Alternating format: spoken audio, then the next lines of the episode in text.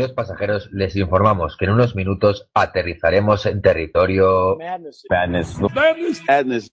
Territorio Madness.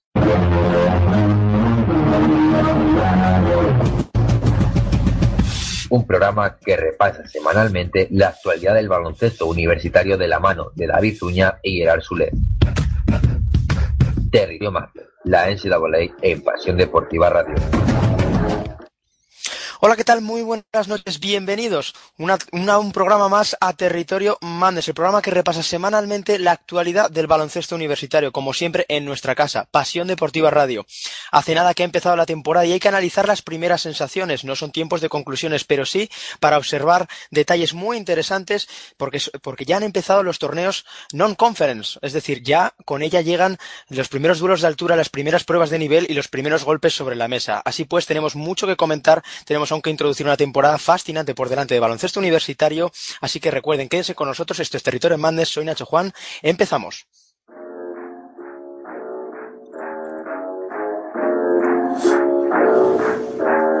Don't you open up that window. Don't you let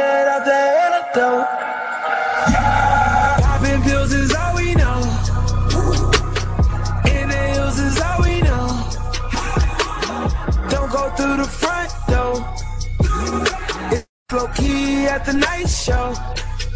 So don't you open up that window. Don't you let out the antidote. Yeah, party on a Sunday. Do it all again on Monday. Spent the check Bueno, primero de todo comentarle a los espectadores, a los oyentes, mejor dicho, que les prometo que tarde o temprano cambiaremos esa, esa entradilla de inicio. Desde aquí mandar un saludo siempre, aprovechar para mandar un saludo a David Duño y Gerard Solé, que bueno, que por, di- por diferentes compromisos se les hace imposible ya estar por estos lares. Seguro que contaremos a lo largo de la temporada con alguno de ellos, pero por ahora no es que me tenga que conformar. Estoy encantado de contar con el equipazo que tengo una semana más aquí conmigo, eh, nada más y nada menos que con José Díaz. Muy buenas, José. Hola Nacho, muy buenas. Buenas noches a todos. También con otro clásico del programa como Juan Vargas. Muy buenas, Juan. Hola, ¿qué tal? Buenas noches a todos. Y también, como no, como siempre, con Santi Bautista. Muy buenas, Santi. Hola, buenas noches.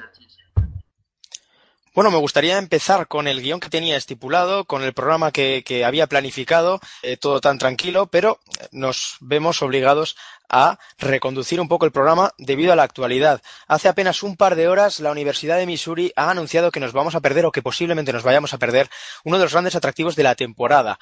Después de días de secretismo, después de partidos perdidos, después de problemas físicos no concretados, la Universidad de Missouri ha anunciado que Michael Porter Jr. estará de tres a cuatro meses de baja. Eh, va a tener que pasar por quirófano. eh, es una baja muy sensible, ya no solo para la universidad, sino para todo el aficionado. Y esto levanta todo tipo de cuestiones, porque hablábamos de Michael Porter Jr. como el bueno, como uno de los grandes candidatos a número uno del draft, como uno de los grandes atractivos de la temporada y como sobre todo el encargado de llevar a los Tigers otra vez a lo más alto o por lo menos hacer de los Tigers un programa ganador. Los Porter, el, padre en el banquillo, los dos jugadores en pista, también eh, las hermanas en el equipo femenino. La verdad es que José es un golpe brutal. Es una, voy a decirlo finamente, es una faena. Iba a decir, iba a emplear otra palabra, pero evidentemente no está bien emplearla en, en radio. No vaya a ser que haya algún niño escuchando, es una faena tremenda, porque, porque bueno, todos teníamos, yo al menos tenía unas ganas locas de ver a Michael Porter, digo yo, porque vosotros al menos le pudisteis ver en, en high school, pero yo evidentemente le he visto jugar exactamente dos minutos, que son los dos minutos del, del primer partido de la temporada. A los dos minutos le sentaron y pareció que tenía un problema en la rodilla y ahora, sin embargo, parece ser que el problema es en las vértebras. Creo haber leído que es en las, las vértebras o los discos eh, L4 y L5 algo así. Eh, es un tema delicado, es un tema delicado primero porque, porque no sé, o sea, no tengo ni idea, evidentemente, de, de medicina, pero no me da la sensación de que, de que sean tan fáciles de tratar y de resolver los problemas de ahí arriba que a lo mejor que los, que los de ahí abajo. Es decir, es un tema que a lo mejor de alguna manera le puede marcar. Es evidente que esta temporada no va a jugar, hablan de tres, cuatro meses, pero es que la temporada universitaria estamos ya a 21 de noviembre y en cuatro meses estaremos en el Mar Madness, evidentemente. Entonces, yo creo que podemos dar por seguro que no vamos a ver esta temporada a Michael Porter. Y bueno, a partir de ahí, evidentemente, la, la primera faena es que evidente, bueno, la primera faena es que nos le perdemos y que era uno de los grandes atractivos de una temporada en la que, en la que ya pasaron cosas raras con el tema del FBI antes de empezar y, y ahora nos faltaba, nos faltaba esto para, no para pegarnos el bajón, porque la temporada es maravillosa y está espectacular, pero digamos que, que, son demasiadas, demasiadas cosas raras y acontecimientos imprevistos. Y luego, bueno, evidentemente el bajón es porque para, para para la Universidad de Missouri, era, era la gran oportunidad de una reconstrucción que, que llevaban esperando largo tiempo y que aún se puede producir porque tienen un, un magnífico entrenador por fin como, como Gonzo Martin y tienen eh, al resto de la familia Porter, como tú decías, a Yantai Porter, eh, a Jeremiah Tillman, que tiene una pinta estupenda, pero evidentemente esa Misu que esperábamos con Michael Porter no va a tener nada que ver con la Misu que ahora vamos a tener sin, sin Michael Porter, una, una universidad de Missouri que, que podía haber aspirado a grandes cosas y desde luego a, a pelear incluso el título de la Southeastern, de la SEC, y que ahora pues, pues me da la sensación de que, bueno, pues mmm, intentará hacer un buen papel y no dudo que con ese entrenador seguramente podrá, podrá hacerlo, pero, pero que, pero que evidentemente ya te cambia la perspectiva. Y bueno, como comentabas, de cara al draft, pues, pues evidentemente el gran atractivo que era Michael Porter se va a caer, porque a partir de la Michael Porter puede apuntarse al draft en cualquier caso, pero es evidente que su caché bajará radicalmente después de esto o puede continuar otra temporada en Missouri, pero está claro que ya no va a ser número uno de un draft de, de 2018 para el que podemos apostar, evidentemente, por Luka Doncic o podemos aportar, apostar probablemente por Marvin, por Marvin, Marvin Begley, el chico de, de Duke. No creo que de Andre Ayton, el de, el de Arizona, esté en la pelea, pero bueno, queda muchísimo, pero vamos, evidentemente las apuestas apuntan a, a Doncic ahora más todavía. Bueno, Santi, en una pregunta más enfocada al draft, la verdad es que hay algo destacable y que no habría que des descartar en el caso de Michael Porter Jr. es que dejó, claro, no sé si por puro postureo, ¿no? Que hay ciertos jugadores que lo hacen a principio de temporada, que es eh, el que el comentario ese que, que, dijo de si no había dejado un legado en Missouri o no había dejado su impronta o no creía haberla de, dejado en condiciones, eh, podría considerar seriamente el esperar otro año más y estar un año más en definitiva en Missouri. ¿Lo ves factible? Yo creo que sí, sobre todo porque la universidad le ha dado la situación con más confort que nadie podía pedir, ¿no? Eh, pues como comentabas tú, o José, no me acuerdo quién ha sido, bueno, ha sido tú que comentabas que había movido parte del staff, estaba su familia, sus hermanas, su hermano John Tate también ha acudido a Misu. Y aparte de todo, yo lo que veo muy primordial para él es curarse la lesión que tiene, porque las lesiones de espalda, sobre todo si luego se acaban por convertir en lesiones crónicas son lesiones muy difíciles de, la, de, las que, de las que salir y dan muchos problemas a la postre, ¿no? Yo creo que tampoco tiene ninguna prisa porque el caché va a seguir estando allí y porque se quede un año para curarse bien y no tener prisa por presentarse en un draft que igual eh, no le da todas las posibilidades que, que, debería tener y salir todo lo alto que, que debería, pues ¿por qué no quedarse un año más en Missouri donde va a seguir teniendo esa comodidad? Va a seguir teniendo ese ambiente familiar. Eh, como ha dicho José Conzo Martín, es un gran entrenador y va a aprender mucho de él. Y por ejemplo, por, por nombrar un nombre, Harry Giles quizás este año se debería haber mantenido en Duke para curarse bien de sus problemas de lesiones y haber podido salir más arriba y estamos viendo que su paso por Sacramento de momento está siendo un poco, pues bueno, un poco de, de, visita, por así decirlo. Así que, en mi opinión, ya fuera del postureo que, como tú dices, muchos jugadores lo hacen, eh, yo creo que sería una decisión inteligente si de verdad se pierde toda la temporada y esa espalda no está sana del todo, el quedarse un año más en los Tigers, ya no solo por eh, mejorar, sino porque puede dañar mucho su caché y, y, lo dicho, no tiene prisa alguna porque su stock va a seguir ahí siempre y cuando no, no lo ensucie ¿no? con estos problemas físicos. Y bueno, para concluir el tema Missouri, Juan, ¿a qué se pueden aferrar estos Tigers esta temporada? Está claro que también está su hermano John Tay, que está cuajando buenos números, que, que poco a poco se está sentando. Eh, ¿Qué pueden hacer estos, estos Missouri Tigers para seguir en la pomada por el March Madness? Tienen a Kevin Porgier, Cassius Robertson, Jordan Barnett, pero al final no deja de ser el, eh, el bloque del año pasado, mejorado con, des, con los destellos que dejó el curso pasado. ¿Crees factible que si Michael Porter Jr. pueden seguir siendo competitivos en la Southeastern Conference? A ver, eh, lo que es competir, pues hombre, es un equipo que, que puede estar ahí, creo que en la zona media de la tabla, más que nada, un poco por defecto, un poco pues porque efectivamente hay cierta continuidad respecto al año pasado. Yo creo que lo que les hace un poco más de daño es que eh, Porter iba a ser, en principio a nivel táctico, la figura que les ayudaba a hacer una especie de small ball, ¿no? Utilizándolo como cuatro, es un equipo que por dentro la verdad es que va un poco justito y eso me parece que les va a hacer bastante, bastante daño. Tienen un backcourt bastante, bastante potable con, con Jordan Geist, con Terrence Phillips, con, con, con Cassius Robertson, pero más allá de eso, el bloque es bueno, pero evidentemente el techo es mucho, mucho más bajo de lo que era antes de empezar la temporada. Y, y si me permites, a título personal, mencionar que me parece súper raro todo el tema de Michael Porter. Me parece extrañísimo que se le haga debutar a los cuatro minutos, le sienta, no se dice que tiene. Mm, no entiendo si tiene un problema de este tipo, cómo no se da cuenta antes. O sea, si se da cuenta de que está mal a los cuatro minutos de su primer partido, me resulta extraño. Eh, se ha conocido, bueno, se conoció hace unos días una pieza que publicaba un periodista de The Athletic, Brian Hamilton, que había tenido una caída en un entrenamiento hace unas semanas y que se golpeó en la espalda y que no le dieron la menor importancia y bueno, ahora parece que que dicen que pudo venir de ahí. En fin, todo muy raro. No sé qué, qué, significa esta rareza, pero desde luego es todo muy raro.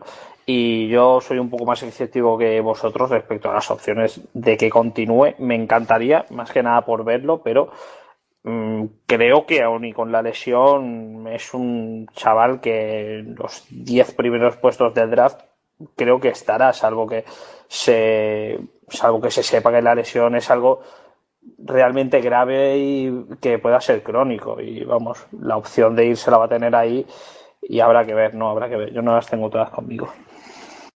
Bueno, y ahora nos dejamos de secretismos para hablar de un hecho contundente, del Champions Classic, eh, celebrado el pasado martes, eh, la primera gran noche de baloncesto universitario con dos auténticos partidazos, y sobre todo vamos a empezar con el más esperado de todos, el primero del país contra el segundo del país, según los rankings. Sé que los rankings ahora no importan demasiado, pero está claro que tanto Duke como Michigan State presentaban argumentos suficientes para estar ahí arriba. La realidad, José, fue una buena, una gran, una brillante de Duke con un personaje, con un protagonista, mejor dicho, eh, especial y que hay que subrayar sobre el resto de, jugadores, porque todo el mundo esperábamos a Marvin Bagley, todo el mundo esperábamos a camada de los Blue Devils, todo el mundo esperábamos también a esa camada tan prometedora de Michigan State, pero sin embargo acabó siendo un senior quien acabó decantando la balanza. Pues totalmente. Bueno, antes de nada, como decías, efectivamente los rankings ahora mismo no importan mucho y es todo muy relativo. Pero tampoco me parece descabellado que ahora mismo Duke y Michigan State sean efectivamente el número uno y el dos de la nación.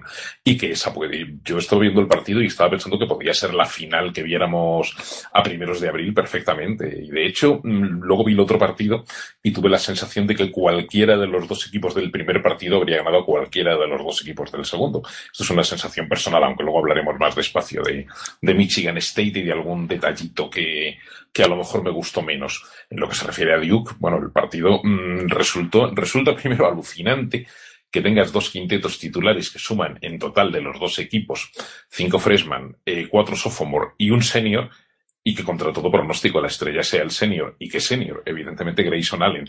Yo pertenezco a, y lo hemos dicho aquí estos años pasados, pertenezco al, a la batería de personas que le tenía casi perdida la fe baloncestística en Grayson Allen. Es decir, yo mi forma de mirar a Grayson Allen pues es como un incordio, un chico que da mucha guerra, que pone zancadillas, que, que se comporta de aquella manera, en fin, el cartel que se ha ido ganando en su segundo y en su tercer año, incluso en el primero, las pocas veces que aparecía. Un tipo que yo creo que sí puede llegar perfectamente a la NBA, pero al que te le imaginas, pues eso, como he dicho alguna vez, el plan Macio de la Vedova, o sea, un especialista defensivo, un 3D, pero en el que tampoco, al que tampoco imaginas este nivel de protagonismo. El chico supongo que ha debido trabajar en el verano, que me parece francamente bien y desde luego le salió todo de cara le salió todo de cara por méritos propios, porque evidentemente no, no puedes atribuir a méritos ajenos el anotar 37 puntos y meter 7 triples y marcarte el, el partidazo que se marcó, pero le salió todo de cara y me llamó mucho la atención que cuando la, la entrevistadora de la, de la ESPN, María Taylor, le, le preguntó por el motivo de su, de su éxito al final del partido, él dijo solo una palabra que fue Trevon. Es decir, está claro que, que no es no es secundario el hecho de tener un base que se las pone bien, que no siempre lo ha habido en Duke estas últimas temporadas, y me da la sensación de que Trevon Duval eh, le puso unas cuantas asistencias y le repartió muchísimo juego y evidentemente Grayson también se, se benefició de eso, lo cual no le quita méritos, simplemente es otro mérito atribuir a un equipo de Duke que, que se quedó muy tempranito sin, sin Marvin Begley por un pequeño problema en el ojo que dio la sensación de que, de que tomaron a lo mejor más precauciones de las necesarias, cosa lógica en este comienzo de temporada, pero que aún así sí marcó, sí marcó claramente su superioridad sobre Michigan State, basándose muchísimo en una, en una zona 2-3, que no siempre ha sido tan habitual en los esquemas de, de en el acierto, evidentemente, de Grayson Allen y luego en la, en la superioridad de, en la superioridad también de, de Wendell Carter bajo tableros que, que le dio un poquito la noche a, mi amigo Nick Ward, que es un pivot que me encanta, pero que yo creo que se vio un poco, un poco superado también. En fin, muchísimos detalles a comentar, pero evidentemente el, el primordial ese es el partidazo de un Grayson Allen, que vamos a ver si sigue en esta línea. Y si siguiera en esta línea, evidentemente aspiraría a jugador del año. Lo que pasa es que, bueno, yo prefiero verle unos cuantos partidos más parecidos a este para poder, para poder mantener esa apuesta. Bueno, hemos comentado ese primer gran factor del partido, la irrupción de Grayson Allen, esa redención continua, esa determinación cada vez que asumía el balón y la responsabilidad. Y ahora voy con el segundo factor del partido, que ya lo ha comentado por encima nuestro compañero José Juan, que es la zona. La verdad es que si hablábamos también de sorpresa por esa espectacular actuación de, de Grayson Allen, podemos hablar de sorpresa con ese planteamiento táctico de un coach K que quiso llevar la delantera en esa partida ajedrez ante Tony y que de una manera u otra marcó la pauta en el partido. Desde luego que fue uno de los elementos más importantes a nivel táctico del choque y uno que infunde un pelín de preocupación respecto a Michigan State. El partido que hace Michigan State no es como para disparar las alarmas, es una actuación perfectamente aceptable, pero sí que pues uno cabría, tendería a esperar un poco más eh, contra una zona de un equipo que, bueno, que no es especialista en este tipo de, sistema. Y, y eh, si bien es cierto que Michigan State al final acaba con 81 puntos, con aportaciones importantes de, de Bridges, de Ward, de Jackson, pero lo que es cómoda, cómoda, no terminó de vérsela sobre todo sus jugadores exteriores, ¿no? Ni, ni Winston ni Tuntumden dieron la sensación de, de saber cómo, mm, cómo manejar al equipo contra la zona y sobre todo lo que, lo que me disgustó a mí fue ver a Bridges pegado siempre a ese lado derecho de la pista y con cero dinamismo. También, bueno, no sé si esto está en agenda, pero el, el paso del 4 al 3 puede que tenga una influencia mayor a la que preveíamos cada esta temporada, pero a pesar de que terminó con, con, buenos números, de que terminó haciéndolo bien, o sea, no fue un mal partido de Bridges, pero no estuvo optimizado y al final pues terminó siendo importante porque le entraron los triples que lanzó desde ese lado derecho del que apenas se movió recibiendo y lanzando, pero más allá de eso, eh, la zona, tanto a él como a su equipo, se le atragantó bastante. Sí, la verdad es que fue un factor del que al menos eh, a mí me llamó la atención que, que, al menos se vio esa mejoría en el tiro de Miles Bridges, que estuvo muy estático, que estuvo viéndolas venir y que en, en, en por momentos se echó de menos que, que, se echara el equipo a las espaldas y que fuera más incisivo de cara al aro. El tercer factor que quería comentar para luego desgranar el resto del partido, Santi, es algo que me sorprendió mucho eh, en detrimento de Michigan State, que es el tema del rebote. Eh, cogió tantos rebotes ofensivos eh, Michigan Duke como rebotes defensivos los Spartans fue un factor clave, fue algo que volvió loco durante todo el partido a Tom Izzo, pero lo cierto es que tanto Wendell Carter como Javier Laurier dejaron muy buenas sensaciones en ese sentido, porque nos dejamos algo muy importante. Apenas 10 minutos del comienzo del partido, Marvin, Mar, Marvin Begley tiene que salir del campo por un golpe en el ojo. Y esto cambia la dinámica del partido y sin embargo Duke sigue haciendo muchísimo daño en la pintura, algo para mí determinante en el devenir del partido. Y si mal no recuerdo, Bagley llevaba ya sus 5 o 6 rebotes en el momento que salió de, de, cancha, o sea, ya estaba haciendo bastante, bastante daño. Y como tú dices, parecía que Michigan State podía resolver esa situación con, con la baja, ¿no? Del, del ala pivot. Eh, yo la verdad es que no suelo estar muy de acuerdo con las rotaciones que hace Itzo a veces. Y, y, pese a que Jaren Jackson obviamente es un freshman y que quizás eh, es pronto, ¿no? Y que jugó muy bien y muchos minutos para mí eh, debería haber salido de inicio viendo lo que te presenta Duke y sobre todo compartir mucho, mucho tiempo en cancha con Nick Ward, porque eh, lo hablaba contigo el otro día, que si algo sorprendió mucho es lo bien que manejaba Jaren Jackson el partido desde el poste alto, que fue uno de los pocos momentos en los que Michigan Steel realmente estuvo un poquito más cómodo. También eh, Ward, por sus características, es un jugador que no puede estar mucho, mucho en cancha, mucho tiempo seguido por, el físico que tiene y, aparte muchas veces se carga de faltas muy tontas, que también pasó el otro día, pero sí que es cierto que en ataque puede llegar a ser un jugador determinante porque tiene sus cositas, tiene muy buena mano izquierda, un toque cerca del aro bastante, bastante bueno. Y realmente con ellos dos en cancha y sobre todo con Jaren Jackson dirigiendo desde el poste alto fue cuando mejor jugó Michigan State. Aún así, si con dos tíos así eh, te siguen machacando al rebote, como tú comentabas por aquí por línea interna, Langford, que se supone que para su posición podría ayudar por cualidades y, por capacidades, no ayudó nada y, estaba prácticamente de camino por ahí por, la cancha, pues bueno, todo afecta al final y, el equipo debería de haber ayudado más, sobre todo viendo lo, que tenía Duke, porque si algo tiene, Duval, por ejemplo, es un base muy grande, que se ve, que además trabajó muy bien y llevó también de cabeza con el rebote a los Blue Devils y sobre todo, como ha dicho Juan, que se, traga, se te atragante una zona de un equipo que no es especialista en zona, no habla muy bien de ti. Más allá de que los Spartans de tres metieron muy poquito, salvo los triples que, que como decís, metió Bridges a, pies quietos, alguno que metió Langford, que muchos de ellos fue con la punta del pie pisando, y, y alguno que sorprendentemente metió Jackson también, pero el balance no fue nada bueno. Y desde luego, necesitan eh, dar ese paso adelante para que realmente nos los creamos de cara a marzo, porque el, bloque está ahí, pero desde luego a este nivel eh, quizás no llegan tan lejos como deberían. Bueno, José, es pronto para sacar conclusiones, evidentemente, pero hay muchas cosas que analizar. Eh, Michigan State por un lado llama la atención que la sensación que eh, a, mí, por, eh, a mí por lo menos me dejó bastante frío. La verdad es que con todo lo que se le atragantó la zona, con, eh, con esas rachas, con esa inconsistencia, pese a todo sacaron ese gen competitivo y compitieron el partido hasta el final. Esto hay que, hay que dejarlo claro. A mí, me, a mí no a Michigan State muy pobre estuvo a punto de tumbar a un Duke que necesitó a un Grayson Allen estelar. También es un factor bastante importante a tener en cuenta. Pues bueno, esos destellos de Nick Ward en ataque, ese acierto de Mills Bridges desde el, desde el perímetro y sobre todo esa irrupción de Jaren Jackson Jr. que justificó todo el hype que hay en torno a él. Para mí uno de los jugadores, uno de los freshman que más ha mejorado respecto al año pasado. Pero eh, aquí se deja entrever eh, José, yo creo que una carencia bastante importante, que es eh, la pluralidad exterior en cuanto a anotación. Eh, se echó de menos mucho a Cassius Winston, se echó de menos pues más aportación anotadora de un Tum Tum Ryan que, que no tiene muchos puntos en las manos, y sobre todo un Joshua Lanford que no termina de entrar en dinámica Tomitsu, ¿no? Es un jugador con una muy buena mano, con mucha clase, pero que no termina de anotar. ¿Es el tiro exterior uno de los grandes problemas de Michigan State a día de hoy?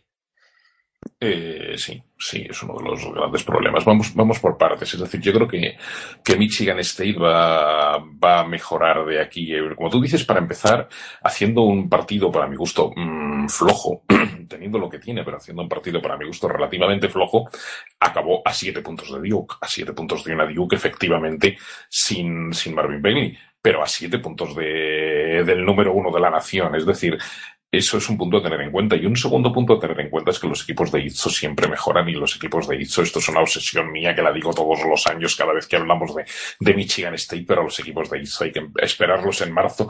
Los equipos de ITSO siempre empiezan flojos y poco a poco van mejorando en el transcurso de la temporada y suelen acabar fortísimos y ya sabemos todos lo que es, lo que es Michigan State o lo que suele ser, salvo excepciones, Michigan State en marzo. Eh, dicho esto, evidentemente Michigan State eh, es un equipo para mi gusto maravilloso y muy completo, pero que tiene carencias y una de ellas es la que tú acabas de decir. Eh, Tuntumner no es un tirador, Cassius Winston básicamente es un base pasador, un muy buen base pasador, o un base muy buen pasador, que sea buen base, yo creo que todavía está por serlo, pero es muy buen pasador. Y Joshua Lanford a mí particularmente me deja muy frío, es decir, todavía no he conseguido verle un, ni el año pasado ni, ni en este partido he conseguido verle un día que, que me deje, que me deje boquiabierto. Los que le conocéis del instituto del high school podéis valorar mejor. Yo hasta ahora, desde luego, Josh Lanford no, no, no me ha, no me ha maravillado precisamente. Y quería poner el acento sobre Miles Bridges, a ver cómo lo digo. Miles Bridges evidentemente es un jugadorazo, todos sabemos lo que es y lo que puede ser, y a mí el año pasado me maravilló y este año casi fue el único que, este año, este partido fue casi el único que mantuvo, que mantuvo algo de acierto desde, desde el triple y estuvo muy eficaz, pero precisamente esa que fue su principal virtud, para mí fue también quizás su principal defecto. yo viendo el partido, me acordaba, por ejemplo, de la Michigan State del año pasado. Y había partidos en, del año pasado, no, del anterior, perdón, eh, de hace dos años, y me acordaba de Denzel Valentine. Denzel Valentine había partidos que te hacía un triple doble, te hacía 18 puntos, 12 rebotes, 10 asistencias, eh, las enchufaba desde todos lados, y, perdón, y cuando al final del partido iban a Toniso y le preguntaban por lo bien que había estado Denzel Valentine, hizo muy suyo él, en vez de elogiarlo, decía que, o sea, le echaba en cara su falta de agresividad.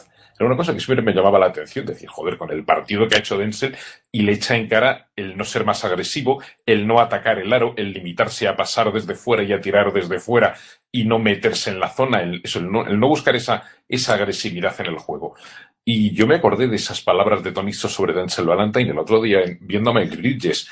Tendrá la coartada de que a lo mejor es mucho más difícil llegar debajo de la, perdón, debajo de la canasta cuando tienes una zona 2-3 enfrente que, que te obliga a atacarla de otra manera que cuando, que cuando juegas en marcaje individual. Pero a mí me pareció muy poco agresivo Miles Bridges. Probablemente tenga que ver con el hecho de que, como comentáis, la llegada de Jaren Jackson, que hizo un partidazo, por cierto, dentro de sus posibilidades y que me encantó, pero la llegada de Jaren Jackson le ha pasado al 3 cuando probablemente él esté mucho más a gusto jugando más cerca del aro en el puesto de 4 que no, lo cual no implica, porque día cualquier cuatro tira de fuera, pero evidentemente te da más cosas dentro. Y a mí yo eché mucho en falta esa, esa posibilidad de Miles Bridges. Yo le recuerdo en partidos de principios de la temporada pasada, antes de lesionarse, que el Miles Bridges de eh, eh, cerca del aro era espectacular. Evidentemente podía meter de fuera, pero la potencia que tenía atacando el aro y la habilidad era tremenda. Y yo esa, esa agresividad en el juego, esa agresividad de cara a la, a la canasta contraria la eché mucho en falta el Miles Bridges el otro día. Quiero pensar que es un, es un problema puntual, por decirlo así, debido, ya digo, a, a que enfrente tenía Duke y una zona, etcétera, y que con el paso de la temporada me imagino que iremos viendo otro Bridges más agresivo y más, y más incisivo y que no se limite a tirar de fuera veremos a ver. Yo estoy convencido que Michigan State irá mejorando y que Miles Bridges irá mejorando, pero, pero el otro día ya digo, me dejó un poco, un poco frío ese, aunque fuera el que más acierto tuvo de fuera, yo a Bridges le pido, le pido más cosas. Ahora te voy a preguntar, Juan, por un jugador que para mí no dejó indiferente a nadie, Trevon Duval. Sinceramente, uno de los jugadores que yo creo más presión tenía sobre, sus hombros en este inicio de temporada. Era el base que necesitaba Duke, era el base de verdad, era el líder eh, que no había tenido Duke desde, desde Tyus Jones. La verdad es que su primer partido es una declaración de intenciones. Sí, desde luego, como, como puesta en escena fue fenomenal.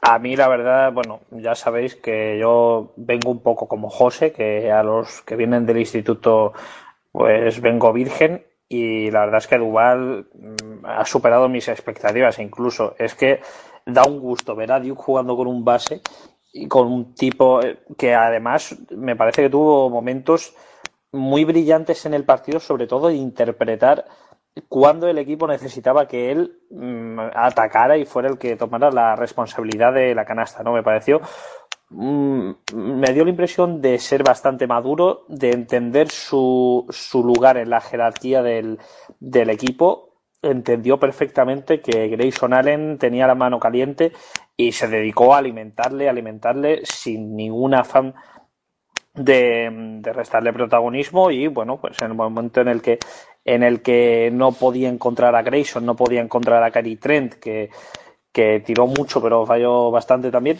pues tiraba el palante. Mm, muy físico, defiende bien, fue un, una de las claves para que funcionara esa, esa defensa zonal en su línea más exterior y, y, la verdad, un jugador que me parece fenomenal por lo que llevo visto hasta ahora. Muy gratamente sorprendido por Trevon Duval.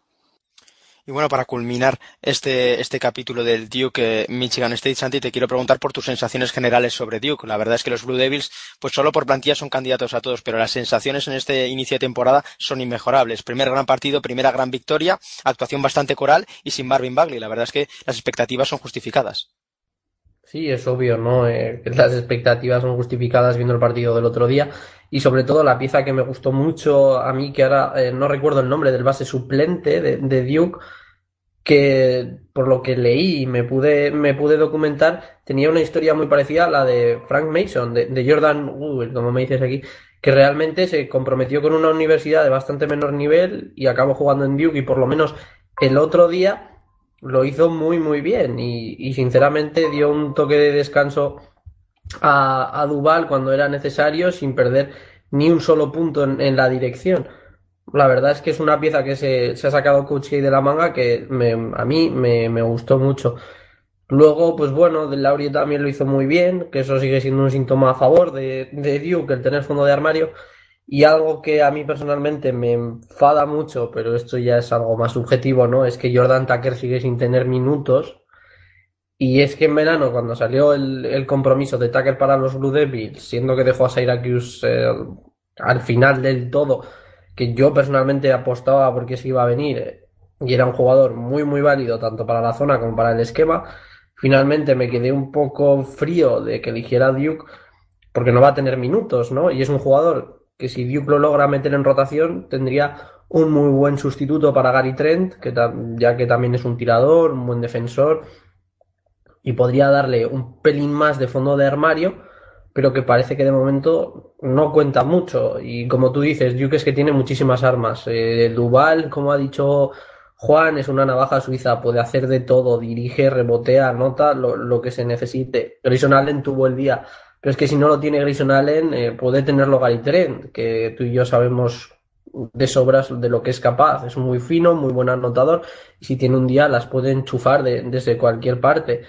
Un Wendell Carter, que sobre todo para mí, destaco que sigue siendo ese jugador que pudimos ver en el Mundial, que quizás no sea ni el más espectacular ni el más atlético, pero que sobre todo sabe muy bien dónde están sus límites y es muy, muy trabajador. Se sacrificó en el rebote por el equipo, fue una auténtica pesadilla y debajo del aro tiene sus cosas. Quizás lo que te digo no, sea el más espectacular, pero trabaja muy bien y anota muy bien en el poste. Eh, es que poco más podemos decir de Duke que no hayamos dicho ya un equipo muy completo, mucho fondo de armario este año, además con los de Laurie, eh, Bolden, Goodwill y compañía, y desde luego merecido el, número uno de la nación. Y que pese a que el otro día necesitó de 37 puntos de Grayson Allen para ganar a Michigan State, eh, hemos visto que es que es un equipo completísimo y que cualquier día cualquiera de sus jugadores puede dar un paso adelante y tener un partidazo para tumbar a cualquiera. Pasamos al segundo plato fuerte de la noche, que es ese Kentucky-Kansas. La verdad es que José tampoco se puede sacar mucha chicha del partido porque fue un partido muy complicado de ver. Eh, las, los ataques brillaron por su ausencia. Este, este dicho tan, tan mágico de las se impusieron las defensas, eh, que, que, deja entrever muchas carencias eh, de uno y otro. Eh, ¿Qué sensaciones te dejó este partido? Porque más allá de la victoria de Kansas, no se puede decir que estos Jayhawks eh, cumplieron con las expectativas, con lo esperado, con, todo ese gran plantel que presentan y, esa Kentucky que nos sigue dejando fríos, que nos sigue dejando ese gran margen de mejora que tienen, pero con unas carencias eh, muy marcadas respecto a años anteriores.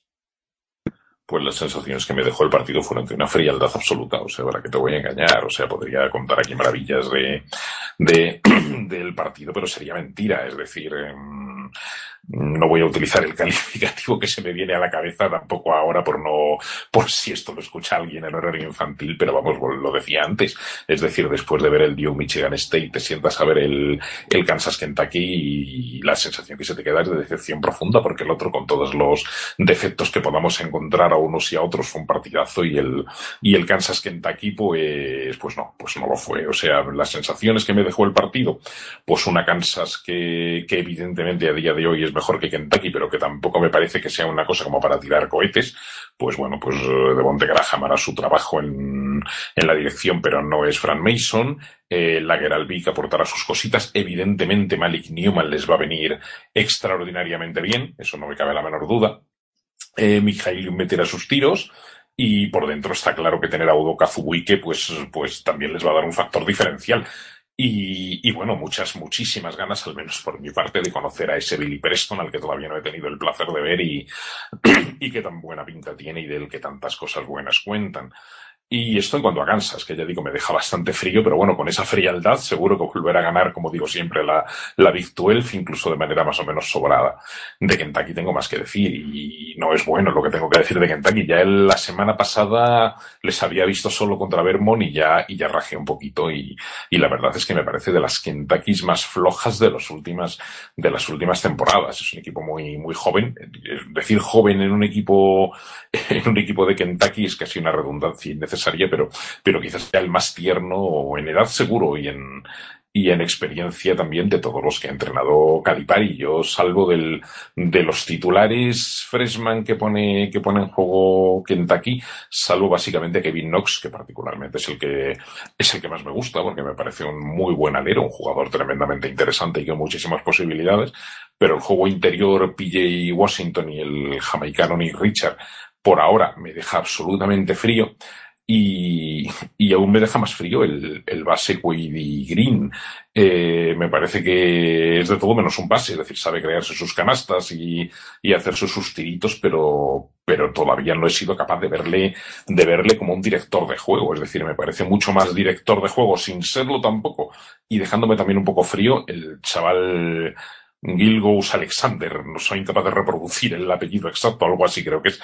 Gilgous Alexander, sí, Gilgous Alexander, que entra desde el banquillo, pues, pues tampoco es que sea para tirar cohetes, pero desde luego mmm, mueve al equipo, cosa que Quady Green, en mi modesta opinión, no hace. Y a mi juicio, Kentucky depende, y se vio claramente el otro día, de, de su modesto fondo de armario, que son dos jugadores de segundo año, uno de los cuales jugó el año pasado mmm, una cierta cantidad de minutos, que fue Wayne Gabriel, y el otro jugó muy poquito, que es Shaquille Jones, pero vamos que desde luego cuando, cuando Gabriel y Kileya Jones están en cancha es otro equipo. Tampoco es que sea la octava maravilla del universo, pero desde luego es otro, aportan una, una solidez que desde luego no la tiene el quinteto, el quinteto titular para nada.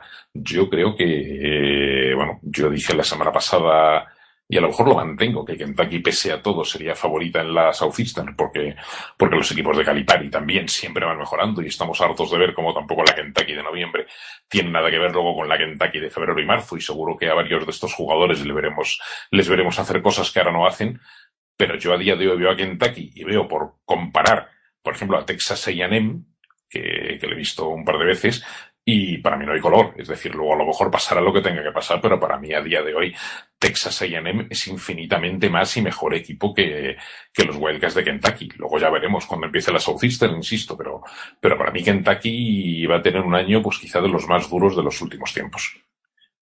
Bueno, Juan, eh, concentrándonos en el partido en sí, en el transcurso del mismo, la verdad es que no hubo factores verdaderamente diferenciales, más allá de la, yo creo, de la artillería, de la pólvora que tenía uno y otro, pero es bastante destacable, ¿no? En la carta de presentación en, su primer gran partido con Kansas de Malik Newman, ¿no? Que, que, que bueno, tuvo una toma de decisiones una selección de tiro, pues, pues muy suya, eh, bastante inconsistente, bastante sorprendente en ciertos momentos, pero que acabó eh, al final siendo decisiva por talento.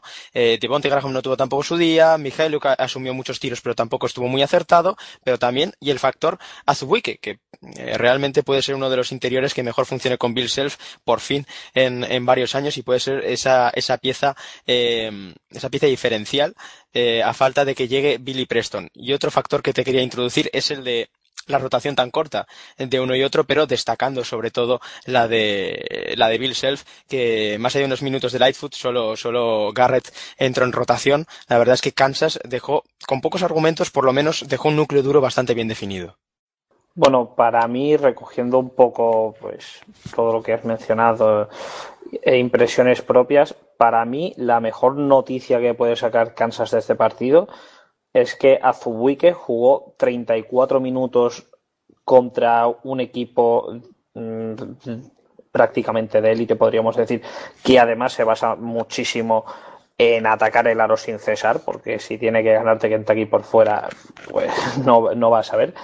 Y, y, aguantó esos 34 minutos sin problemas de faltas. Me parece un tema que va a ser fundamental para Kansas este año, sobre todo viendo lo delgaditos que van de rotación interior. Creo que incluso cuando entre Preston, al final es que van a ser dos interiores puros los que va a tener Self, porque Lightfoot es que es prácticamente como si no estuviera y, y Azubuike sencillamente no se puede permitir los problemas de faltas del año pasado. Por tanto, bueno, me parece un signo positivo a pesar de que sigue siendo un jugador limitado en ataque, que tiene también la tarita de los tiros libres, pero bueno, fue récord de minutos de su carrera y en lo que va de temporada jugando una media de 16 minutos más que la temporada pasada, está haciendo media falta menos. O sea que parece que en ese sentido ha habido cierta progresión. Puntos negativos de Kansas, pues sobre todo la rotación, como comentabas, eh, va a ser un tema a seguir porque en cuanto este equipo tenga alguna lesión, tenga problemas de faltas y demás, va a sufrir bastante a priori. Y, luego me dejó sensaciones un poco preocupantes eh, Graham. A mí me, es un jugador que, que, me gusta mucho, que creo que tiene un enorme talento, pero, pero bueno, como que creo que igual dimos todos un poco por hecho que iba a reproducir el salto que dio Frank Mason el año pasado al verse como, mm, como estrella en principio de, del equipo y pues, pues igual no, igual sigue siendo un segundo espada de altísimo nivel, espectacular, pero eh, igual no es capaz de asumir como hizo Mason ese, ese papel de jugador estrella que si no lo asume él, pues habrá que ver quién, quién tira del carro. De momento lo está haciendo más o menos Mijailuk, que, que lleva unos partidos bastante buenos, pero para, desde luego, aspirar a un título nacional, pues hombre, el ucranio se queda un poco corto como, como referencia, así que habrá que ver ese desarrollo de Graham y, y si recupera un poco el tono, porque la verdad es que está jugando francamente mal para lo que suele ser él. Y pasando Santi a, Kentucky, tanto por buenas eh, como por malas sensaciones, yo creo que hay dos jugadores que, dejaron sensaciones muy contrapuestas, que fue el caso de Kevin Knox, que si bien es cierto que se le sigue viendo un, jugador que, es más proyecto que realidad, dejó destellos muy interesantes, estuvo casi todo el tiempo en cancha, yo creo que apenas descansó un par de minutos, eh, creo que llegó a la veintena de puntos, buenas sensaciones en el tiro exterior, sigue desarrollándose en ese sentido, un auténtico diamante en bruto, pero por otro lado, ese jugador que se espera que tenga una aportación eh, diaria, que tal vez no es un prospect NBA, pero sí que es un jugador hecho y derecho para dominar el baloncesto universitario como PJ Washington, eh, estuvo totalmente desaparecido y reconocible. Eh, yo creo que ambos jugadores eh, representaron un poquito la deriva de una Kentucky que, pese a estar siempre ahí en el marcador, nunca dio argumentos para, para por lo menos llevarse la victoria y sobre todo dar caza a un equipo superior desde el principio. Yo creo que, al igual que antes comentábamos, que una muy, muy floja Michigan State se había quedado a siete puntos de ganar a Duke, eh, yo creo que con Kentucky estamos en un caso parecido, ¿no? Porque Kentucky no, no hizo nada del otro mundo el, partido del otro día contra Kansas y sin embargo estuvo ahí también un poco de mérito de Kansas, ¿no? Más que mérito suyo, pero al final aguantó en el partido e incluso tuvo oportunidades para ganarlo y, por, por lo menos por confianza estar ahí.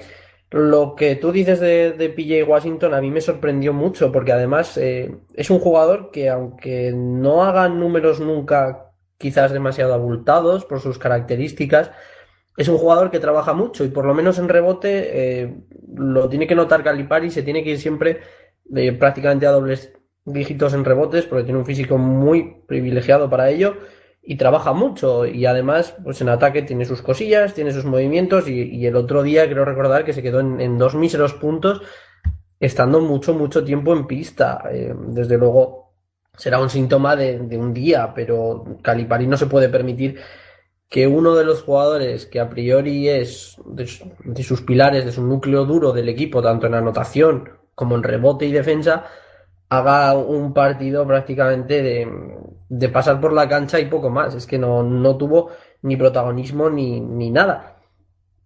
Eh, no lo sé, eh, ya digo, quiero pensar que es cosa de un día, pero bueno, las sensaciones fueron bastante malas. Y luego con Kevin Knox, yo es que tengo un gran problema personal, porque es un jugador que le ves con mucha clase, como tú dices, que le ves que es un gran proyecto, un jugador NBA, pero a mí me deja siempre muy frío porque cuando tú lo ves jugar da cierta sensación de no estar realmente concentrado en el partido, de jugar más por inercia porque tiene esas capacidades, e-, ese tiro exterior que cada día lo mejora más, esa capacidad de notar en transición porque tiene un físico portentoso y muy bueno, pero realmente me deja muy frío muchas veces. Y el otro día contra Kansas ves un número y dices, Jolín ha hecho un gran partido, ha aportado en muchas cosas, pero ves el partido y realmente no aporta tanto como lo que dicen sus números.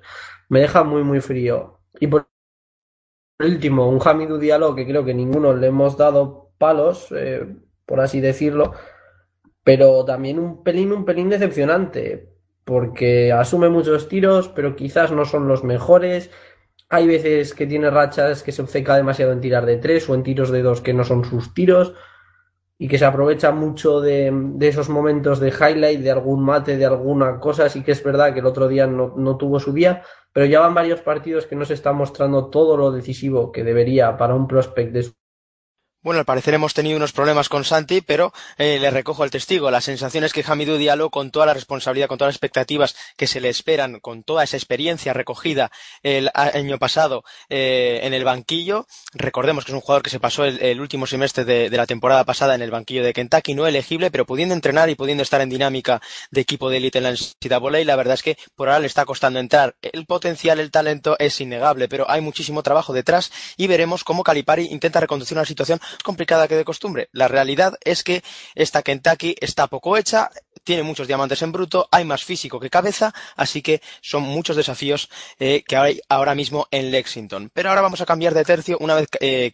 eh, recogidos los, eh, los datos más fuertes de la semana pasada, eh, la actualidad de Michael Porter Jr., ese Champions Classic, vamos a ir con las grandes sensaciones de este inicio de temporada. Evidentemente tenemos a Duke como gran protagonista, pero hay muchos equipos que se están, eh, están ofreciendo sus cartas de presentación en, estos primeros días de competición universitaria. Están empezando los torneos non-conference, empezó anoche el Maui Invitational, eh, ya concluyó el fin de semana pasado el Hall of Fame Tip-Off y todo ello nos está dejando toda esta marabunta de partidos, toda esta, eh, todo este mejunje de encuentros y de, y de encuentros tan dispares, nos está dejando algunos equipos muy interesantes de ver.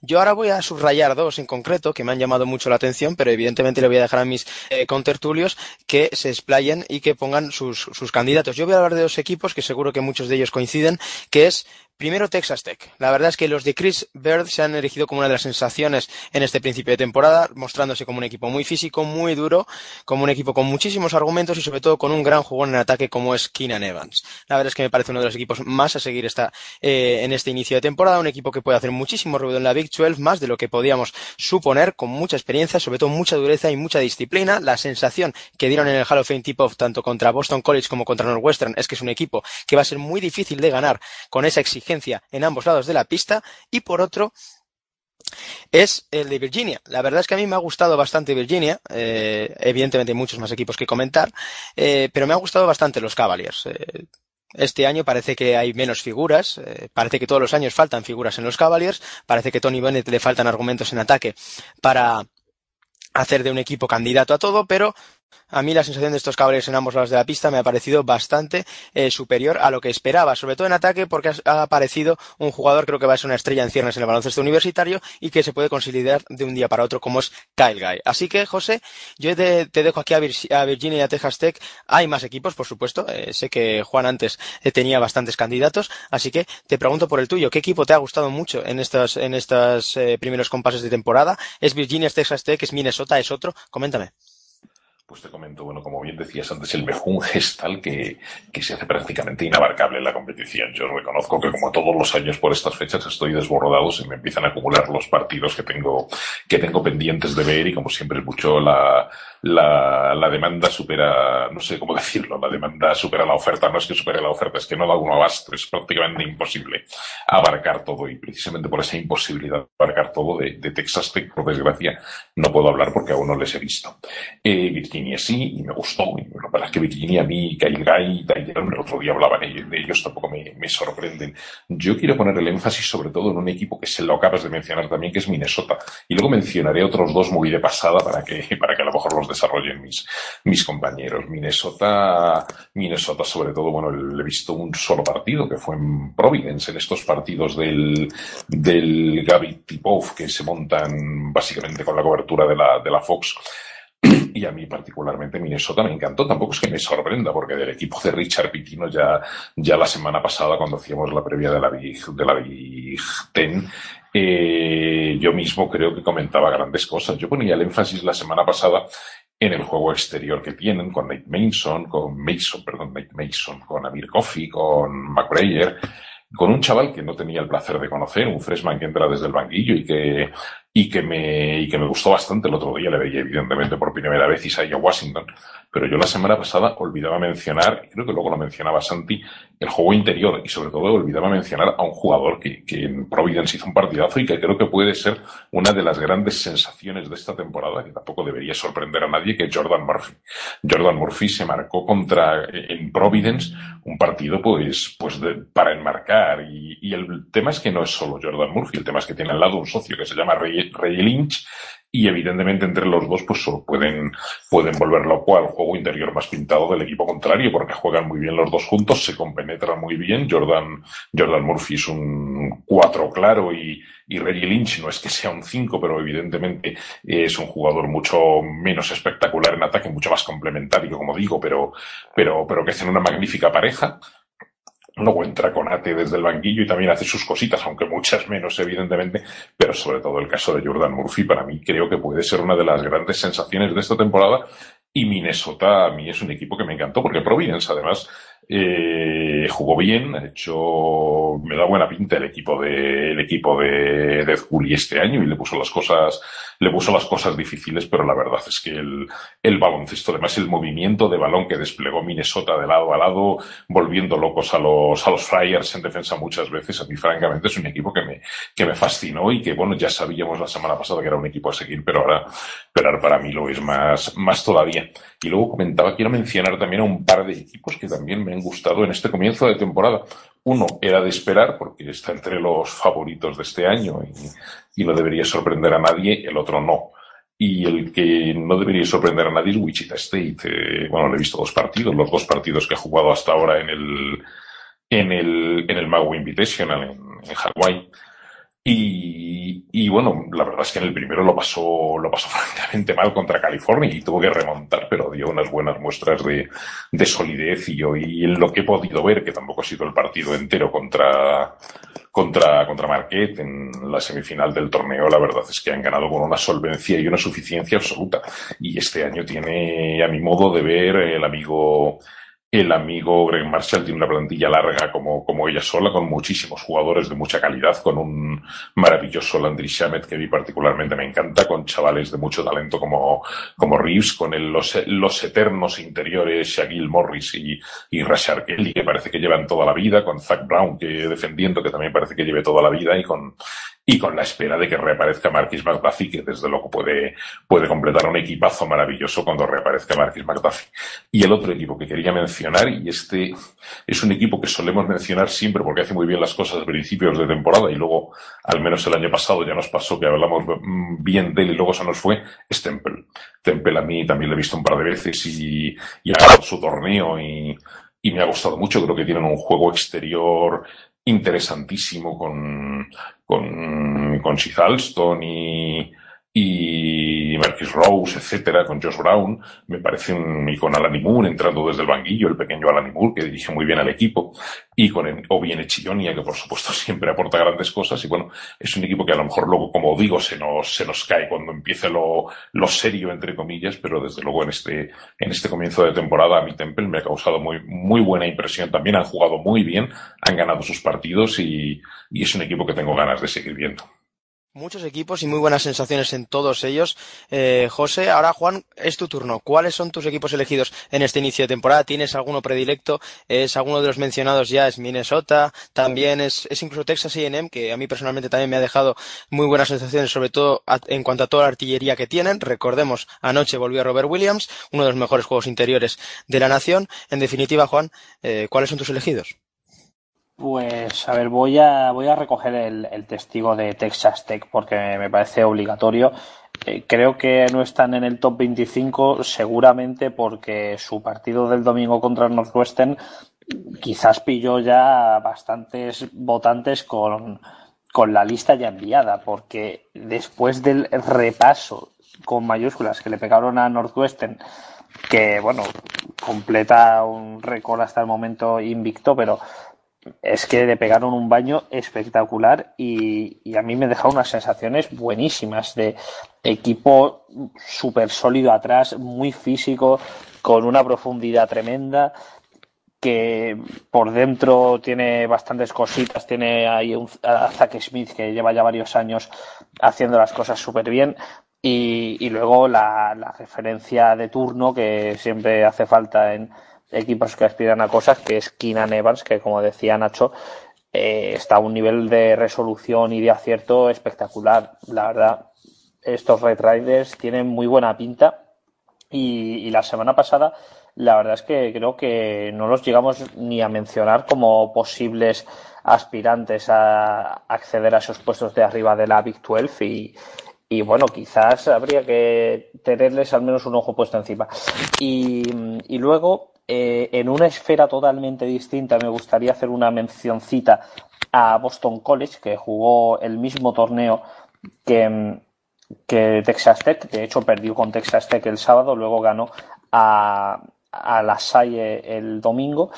Y bueno, sencillamente eh, es que han sido tan malos estos últimos años los, los Eagles que verlos parecer un equipo más o menos competente, pues me sorprendió bastante gratamente y, bueno, no es que los vea llegando al Match tampoco, pero pues es un equipo con sus cositas, tiene ese backcourt que forman Jerome Robinson y, y, Kai Bowman, que sabíamos que iba a estar bastante bien, pero lo que les da un escaloncito más de nivel es que por dentro, que el año pasado era un auténtico desastre, el, el bosnio Nick Popovic parece que ha dado un, un, paso al frente importante. El año pasado era pues, nada, un jugador muy secundario dentro de una rotación ya de por sí floja y, y, la verdad es que parece que ha trabajado mucho en defensa, su tiro de media distancia y se está convirtiendo en un jugador a seguir y, la incorporación un poco de última hora de Dionte Hawkins, que es un ala pivot que estaba en Illinois State y se ha ido como transfer ya graduado a los Eagles, les ha dado ahí un plus de, de veteranía y de físico que les viene de maravilla. Así que bueno, por lo menos no dan pena los Eagles este año, lo cual pues bueno, es una buena noticia.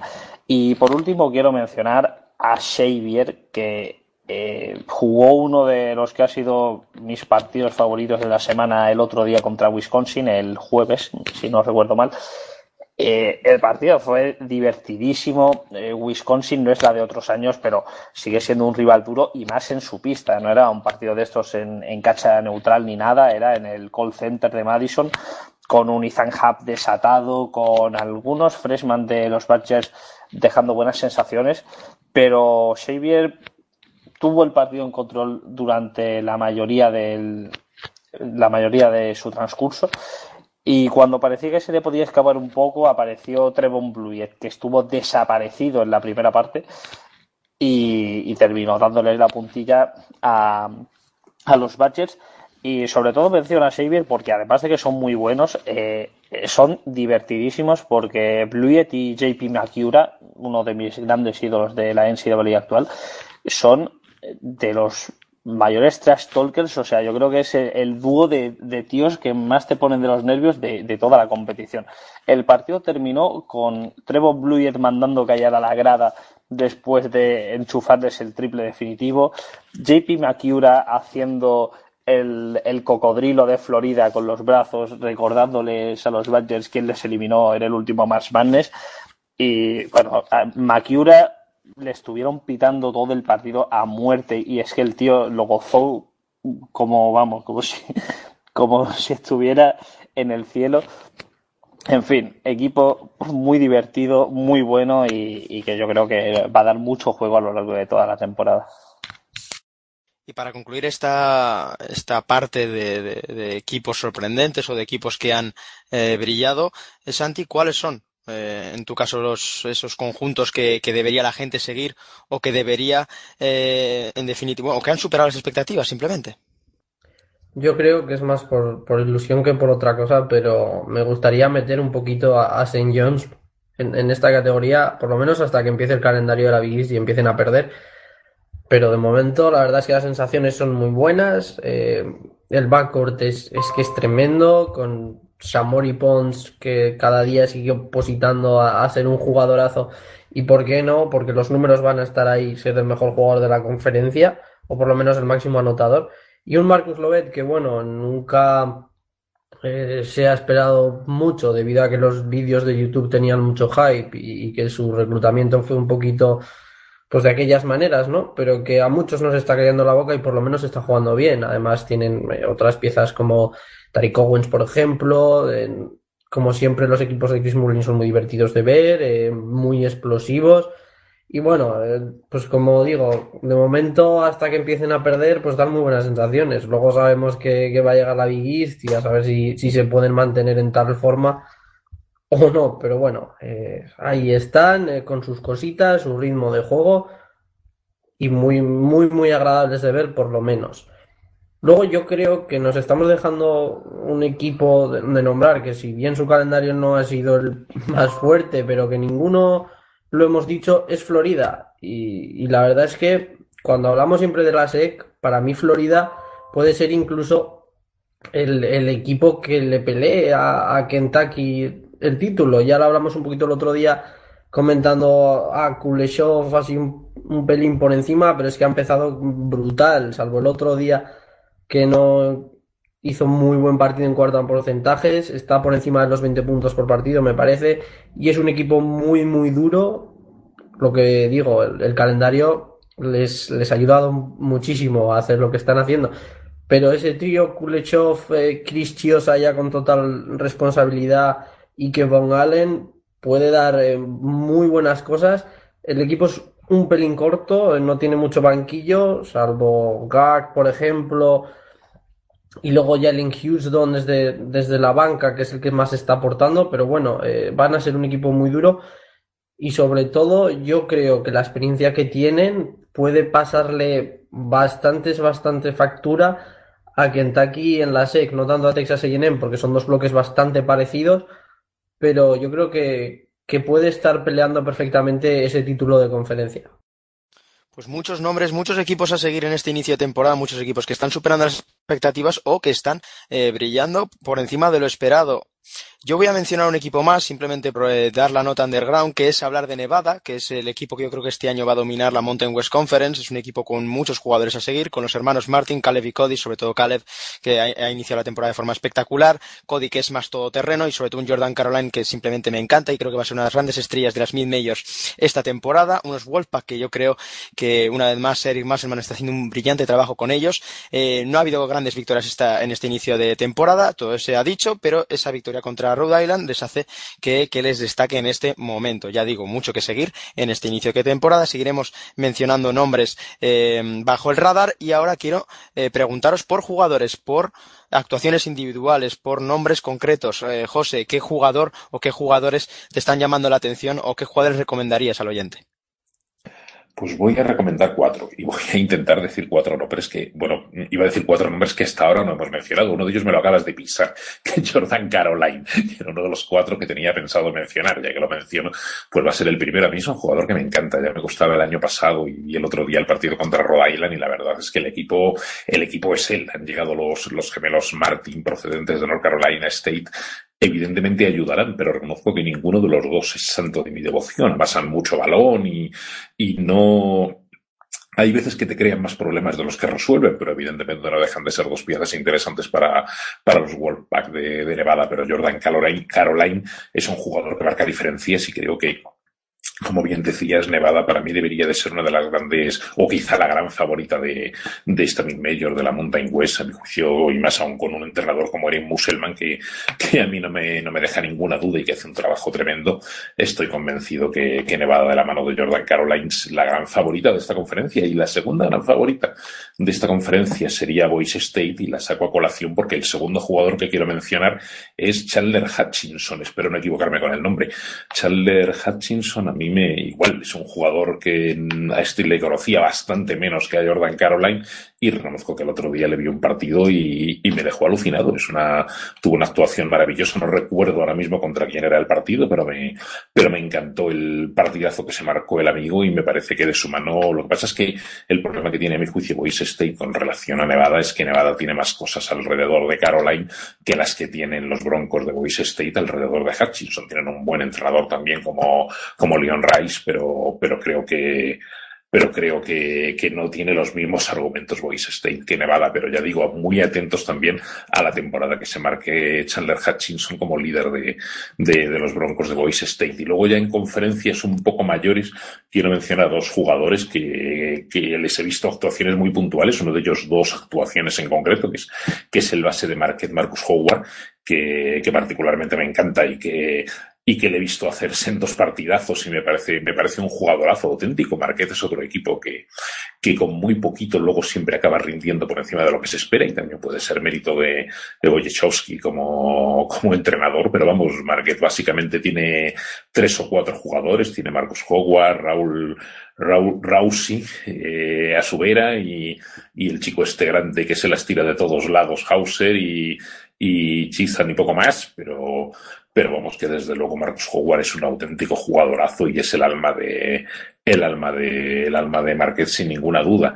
Y por último, uno también que pude que pude ver ayer contra contra Wichita State y que se marcó un partido alucinante y que ha salido de ninguna parte porque el año pasado prácticamente no era nadie en en, en, en California en el equipo de los Golden Bears es, es, Don Coleman. Don Coleman ayer me dejó fascinado, se marcó no sé si 26 o 28 puntos en la, en la primera parte contra Wichita State. Al final las faltas le, le limitaron mucho los minutos y además acabaron él y todos sus compañeros físicamente reventados ante la presión de, de una Wichita State que se los acabó comiendo. Pero, pero Don Coleman, que evidentemente el año pasado apenas veía minutos porque tenía una brutal competencia para, para conseguirlos en, en la California del año pasado, pues este año puede ser el, el, el, jugador alrededor del cual gire todo el equipo y desde luego y desde luego me, me, encantó, me encantó ayer Don Coleman. Entonces, bueno, básicamente estos cuatro que menciono, Don Coleman, eh, por resumir, Marcus Howard, eh, Jordan Caroline y Chandler Hutchinson.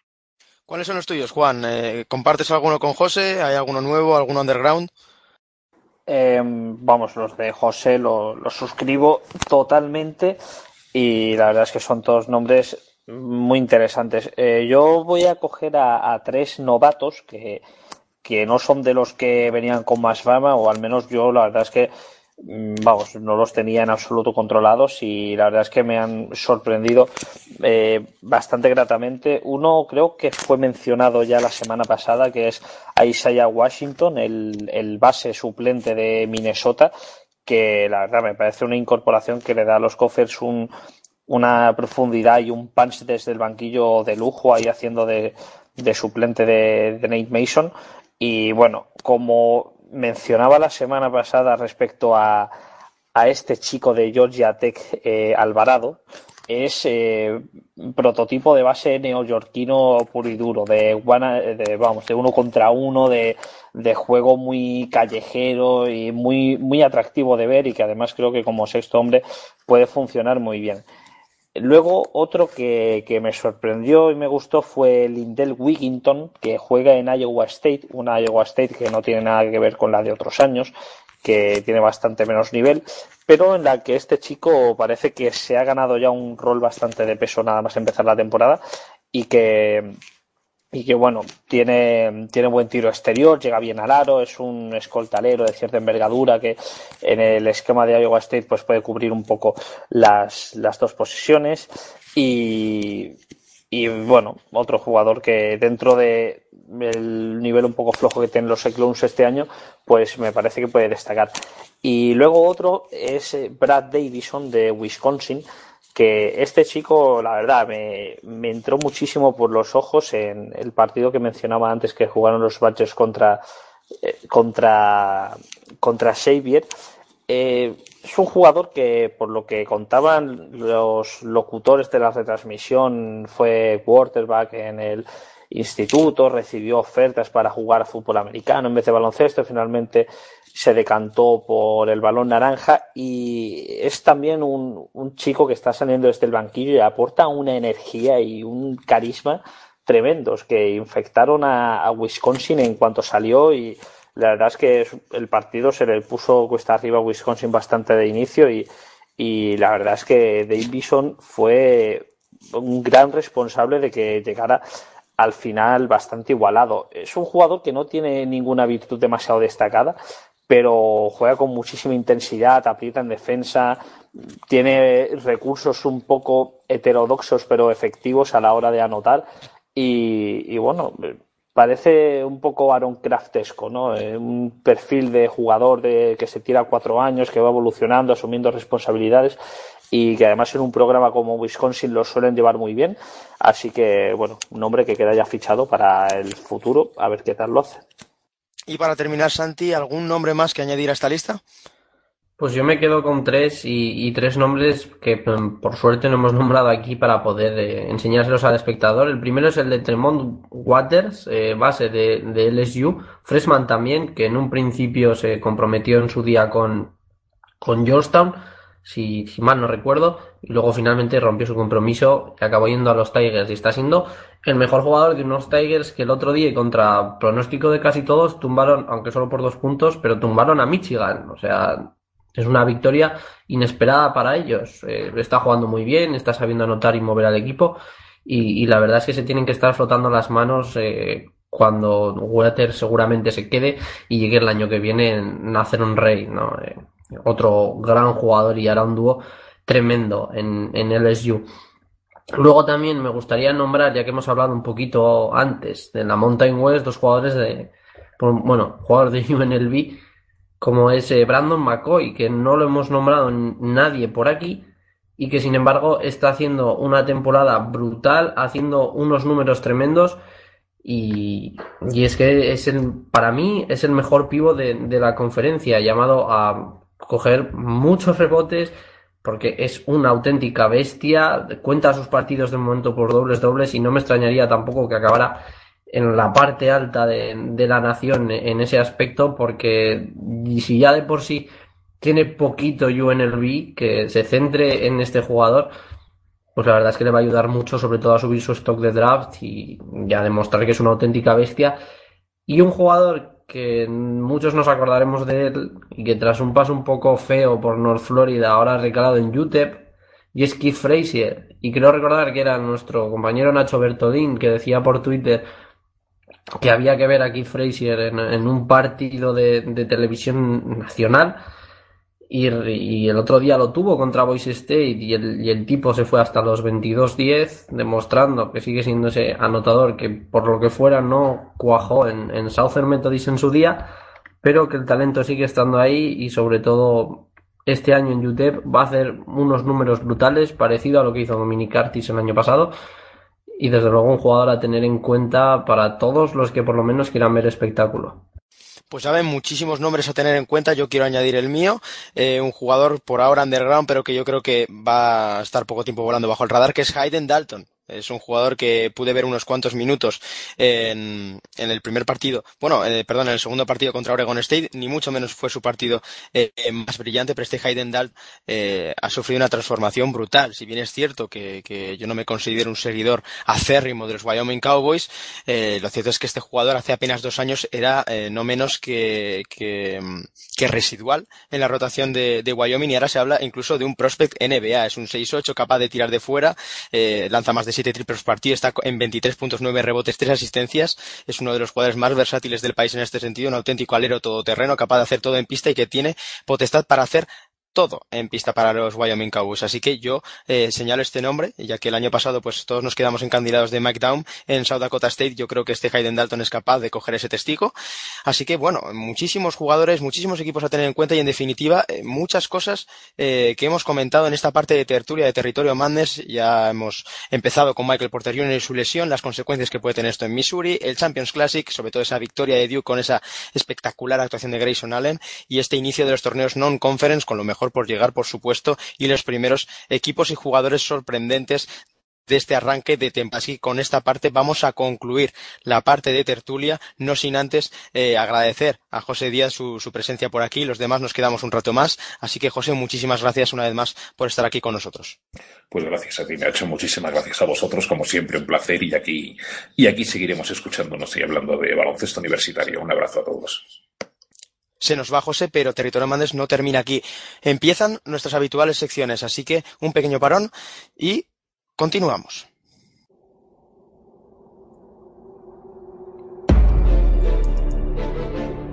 Todas las noches de jueves a viernes a las 12 tienes una cita con Pasión NBA. El análisis más completo de la actualidad de la mejor liga del mundo dirigido y presentado por Enrique García y con los mejores analistas de Pasión Deportiva Radio, Andrés Monge, David Uña, Óscar Perit y Álvaro Carretero. Estadística avanzada, los mejores de la semana, tertulia, liga universitaria, sección histórica y partidos recomendados, todo en un mismo programa. Ya sabes, de jueves a viernes a las 12 y después en podcast. Entérate de todo lo que ocurre en la NBA con Pasión NBA.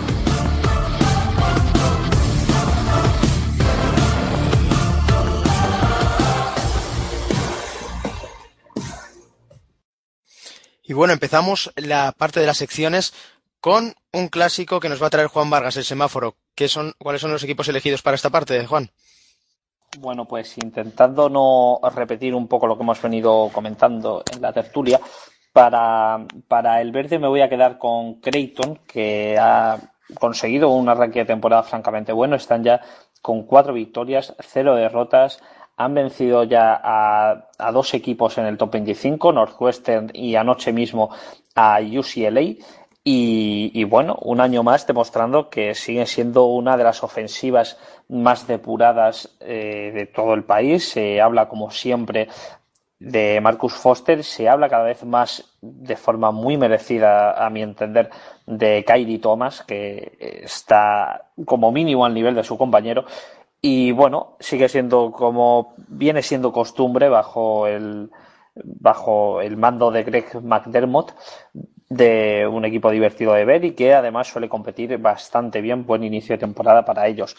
En el naranja eh, dejo a Iowa State, que empezó mal la temporada con dos derrotas ante mid-majors eh, francamente evitables, pero ha recuperado bien el tono, eh, ganando uno de los torneos que se disputaban eh, a finales de la semana pasada. No me preguntéis el nombre porque yo ya tengo un cacao enorme. Me parece que era el, el Hall of... No, no era el Hall of Fame tipo... Bueno, uno de los torneos que, que se jugaban lo acabó ganando. En la final derrotó a Boise State, aunque es cierto que los Broncos perdieron al principio del choque a, a Chandler Hutchinson, que se dio un golpe en la cabeza y tuvo que retirarse. Y bueno, al menos han conseguido colocarse con un balance de, de 3-2, ganar tres partidos en cuatro días, que siempre es complicado, y dar un poquito de, de, mejor imagen. Y el rojo se lo tengo que dar a Wake Forest, que parece que va a disputarle muy intensamente a Pittsburgh el deshonor de ser el peor equipo de la ACC esta temporada, al menos por lo visto en estas dos primeras semanas. Wake Forest ha jugado cinco partidos, todos ellos en su cancha, ha perdido cuatro, pero es que no se ha enfrentado ni a un equipo de alguna gran conferencia y tres de las derrotas han sido contra, contra Liberty, que es eh, un, bueno, un equipo bastante normal, contra Georgia Southern, que es más de lo mismo, está en, en, en las previsiones de, de, los medios que cubren la Sumble para el principio de la temporada la ponían como cuarta de la conferencia, o sea que tampoco una potencia, y perdió también contra Drake. Prácticamente, según todos los analistas, Drake aspirante a ser última, penúltima o antepenúltima de la Missouri Valley Conference. La otra derrota llegó contra Houston, que a priori es un rival un poquito más fuerte, pero este luego los Demon Deacons han empezado muy muy mal la temporada y, y tiene pocos visos de, de, mejorar la cosa, así que el rojo de esta semana va para ellos y recapitulando verde Creighton, naranja Iowa State y el rojo para Wake Forest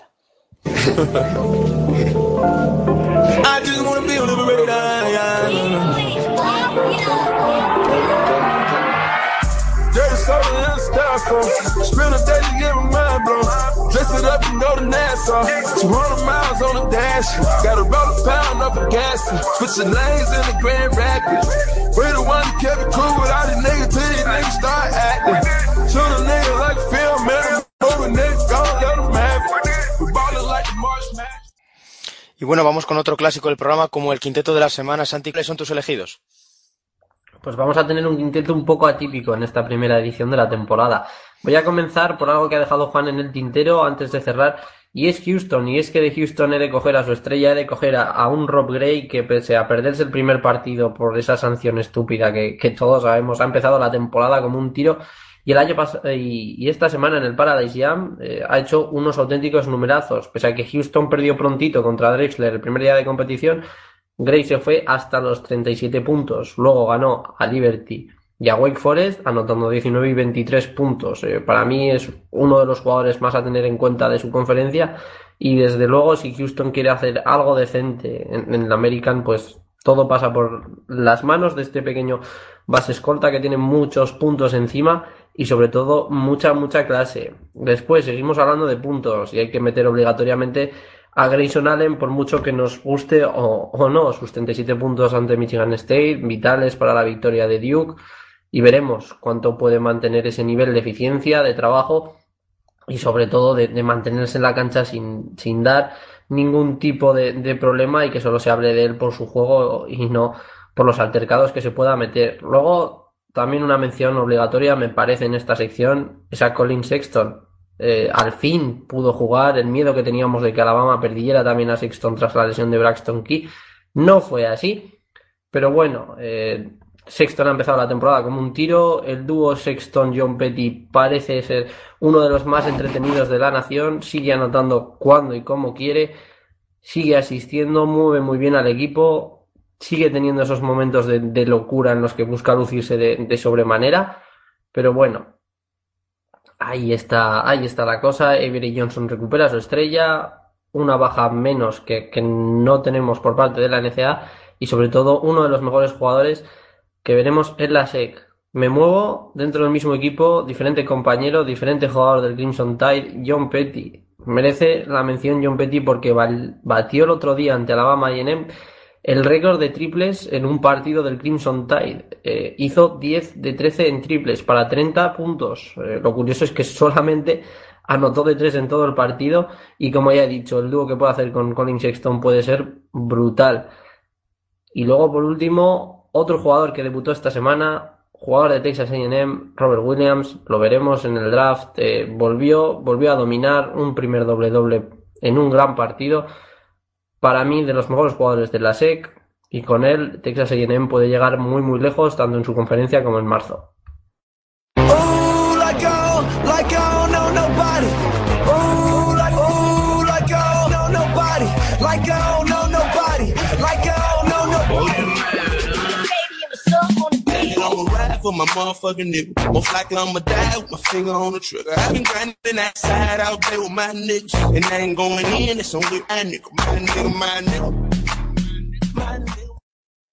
Bueno, y ahora vamos con nuestros representantes al otro lado del charco. Por primera vez esta temporada vamos a hablar de lo que están haciendo los españoles en la NCAA este año son 13 los eh, jugadores de nuestro país que, han que están al otro lado del charco, cumpliendo el sueño americano y sobre todo estando a la altura de la locura universitaria.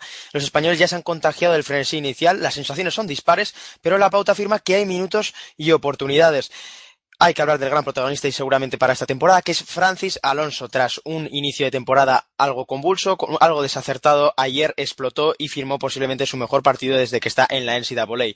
Había dudas en su partido contra Virginia, contra UNC Wesleyan, con, contra Ferrum lo había eh, arreglado un poco, pues contra Delaware, eh, firmó la friolera de 32 puntos, 8 de 10 en triples, uno de los grandes referentes de estos UNC Greensboro Spartans que buscarán esta vez ir al Madness, un junior que ya digo, ya es referencia en su equipo. Muy buena mano, muy buena cabeza, gran toma de decisiones y un auténtico cuchillo de cara a la canasta. Habrá que estar muy atentos porque es el que coge el testigo de Seba Saiz como seguramente nuestro mayor faro al otro lado del charco. Situación que quiere emular Jaume Sorolla. El pivo de Tortosa ya se ha liberado de su sanción y que tuvo a principio de temporada por consumo de alcohol en Valparaíso y empieza a entrar en el ritmo de los Crusaders. Su debut con 8 puntos en 15 minutos demuestra que sin Alec Peters debería tener más peso en la rotación de Matt Dotic, algo, algo que ya ha conseguido Manny Suárez en Creighton.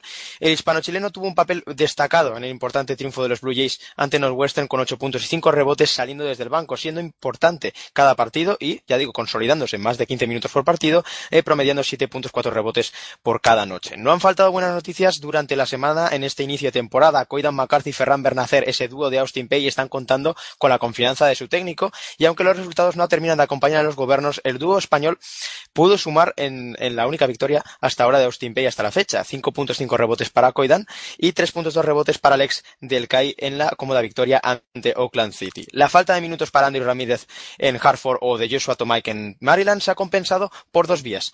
Por un lado, el debut de Javier Langarica, Washington, en la derrota de los Colonials frente a Florida State y por otro, el mejor partido de la carrera universitaria de John Cuadra. John Under Cuadra, perdón, el señor de Campbell, se unió a la fiesta de los Campbells en la victoria ante Columbia International con 14 puntos eh, sin fallo, 3 de 3 en triples. Ya decimos, eh, hay que destacar que la semana pasada eh, tuvimos la, la, noticia de que Ramón Vila pedía el transfer de Arizona State, no estaba contando con la eh, confianza o por lo menos con la regularidad de minutos que, que podía esperar con Harley.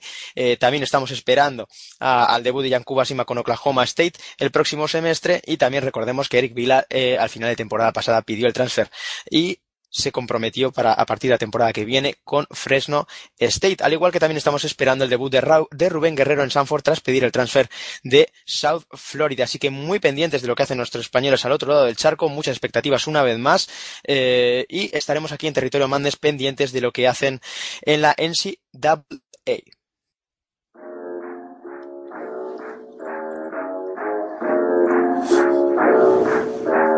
Don't you open up that. Don't you let out that antidote. Popping pills is all we know. Inhales is all we know. Don't go through the front door. It's low key at the night show. Y bueno, vamos a concluir esta parte de secciones con la agenda de la semana que coronan, como no, los torneos non-conference. Cabe destacar que va a empezar pronto el Battle for Atlantis con un cartel espectacular, con equipos como Villanova, Arizona, Purdue, North Carolina State, Tennessee, Southern Methodist, Western Kentucky, que eh, todos esperábamos que podíamos contar con Mitchell Robinson, uno de los grandes protagonistas de este verano por su indecisión y su al final rotura de compromiso con Western Kentucky, así que muy atentos a este torneo de las Bahamas. Tendremos eh, el día 22 de noviembre, tenemos ese Tennessee Purdue, Western Kentucky contra Villanova, tenemos también un partido interesante contra Miami, que es uno de los equipos menos activos en este inicio de temporada, tendrá un gran partido contra La Salle, tenemos también Arizona State contra, perdón, North Carolina State contra Arizona ese mismo día a la una de la madrugada, y también tenemos la oportunidad de ver una vez más a Kentucky en el Adult Classic a las 2 de la mañana del día 22 contra Fort Wayne. Pasamos al jueves 23, donde también tenemos citas interesantes. Tendremos un North Carolina Portland, tenemos en ese eh, torneo homenaje a Phil Knight.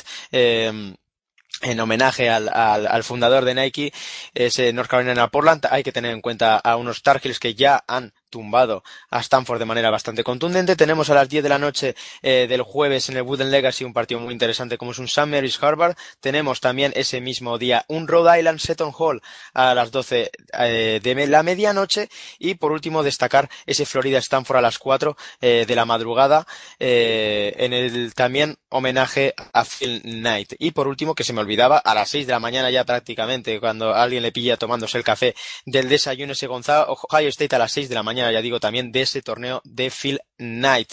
Tenemos el viernes partidos interesantes a tener en cuenta también. Tenemos un eh, Massachusetts-Minnesota. Hay que ver a las 6 de la tarde ese Barclays Center Classic. Hay que ver a Minnesota. Hay que ver a los Golden Gophers, uno de los equipos con más potencial físico de la NCAA. Tenemos a las ocho y media esa misma tarde buenos horarios ese BYU contra Alabama. Tenemos otra oportunidad de ver a. Um, a Kansas contra Oakland a las 2 de la mañana y también de ver esa misma noche a las 3 de la mañana Texas A&M contra Pepperdine. Eh, pasando al fin de semana y llegando a la, a la, recta final tenemos un partido muy muy interesante y centrarnos en ese Alabama contra Minnesota. Oportunidad para ver muchísimos talentos, también prospects NBA, oportunidad de ver a Colin Sexton, de ver a John Petty y sobre todo de ver a uno de los grandes protagonistas de este inicio de temporada como Jordan Murphy en el caso de Minnesota. Y ya para cerrar la semana, irnos al domingo, evidentemente hay que tener una cosa en cuenta. Eh, se están jugando torneos como es el Battle for Atlantis, como es el Maui Invitational en, en, en Hawái, así que hay que estar muy pendientes en el día a día de los horarios que van saliendo. De, de, las eliminatorias que van surgiendo porque se irán terminando eh, durante la semana. El Maui Invitational eh, se acaba el día, si no me equivoco, se acaba el día 24. El día 24 también acaba eh, el Battle for Atlantis, así que son dos de los torneos más importantes de, de este inicio de temporada que no nos podemos perder. Pero pasando ya a partidos de liga eh, regular non conference. En este domingo tenemos oportunidad de ver una vez más a Texas A&M pero en esta vez uno de los grandes testes de este inicio de temporada para los Aggies. Eh, está siendo un non conference bastante difícil para ellos lo están solventando muy bien 3-0 por ahora pero tienen el domingo a las 4 de la mañana un partido muy muy interesante contra Southern California. Y antes eh, de vernos por aquí otra oportunidad. El, el lunes de ver a un equipo rankeado a Cincinnati que también invicta esta temporada se enfrenta en un partido al parecer bastante sencillo contra Alabama Alabama State. Así que, una vez más, eh, recordar la gran y apretada agenda que tenemos esta semana. Muchísimos partidos a tener en cuenta. Es el momento de reengancharse y de engancharse, en definitiva, al baloncesto universitario. Los torneos on conference presentan carteles muy interesantes. Hay partidos dispares, pero ya digo, oportunidad para coger sensaciones y coger con ganas este inicio de temporada. Así que con esto vamos a llegar al fin de este segundo programa de la temporada de Territorio Madness, no sin antes despedirme de mis colaboradores que siguen aquí al pie del cañón. Muchísimas gracias, Juan, y te espero en la próxima. Gracias a ti, Nacho, y un saludo a todos los siguientes. Nos escuchamos el martes que viene. Un saludo. Y al que también espero la semana que viene, otro martes más, es al gran Santiago Bautista. Muchas gracias, Santis, por estar con nosotros. Como siempre, el placer es, es mío y la semana que viene volveremos a estar aquí pues bueno, con todo este menú, con todos estos colaboradores y ya digo, con toda esta retaíla de partidos que se nos avecinan, vamos a tener mucho de lo que hablar seguro el martes que viene aquí en Pasión Deportiva Radio. Soy Nacho Juan, muchísimas gracias por estar una vez más al pie del cañón, por estar enganchado a la locura universitaria. Recuerden, lo mejor está por llegar, es verdad, no miento, eh, no estoy vendiendo aquí ningún cuento, esto acaba de empezar, es en NCAA y acaba de empezar la locura universitaria. Hasta pronto.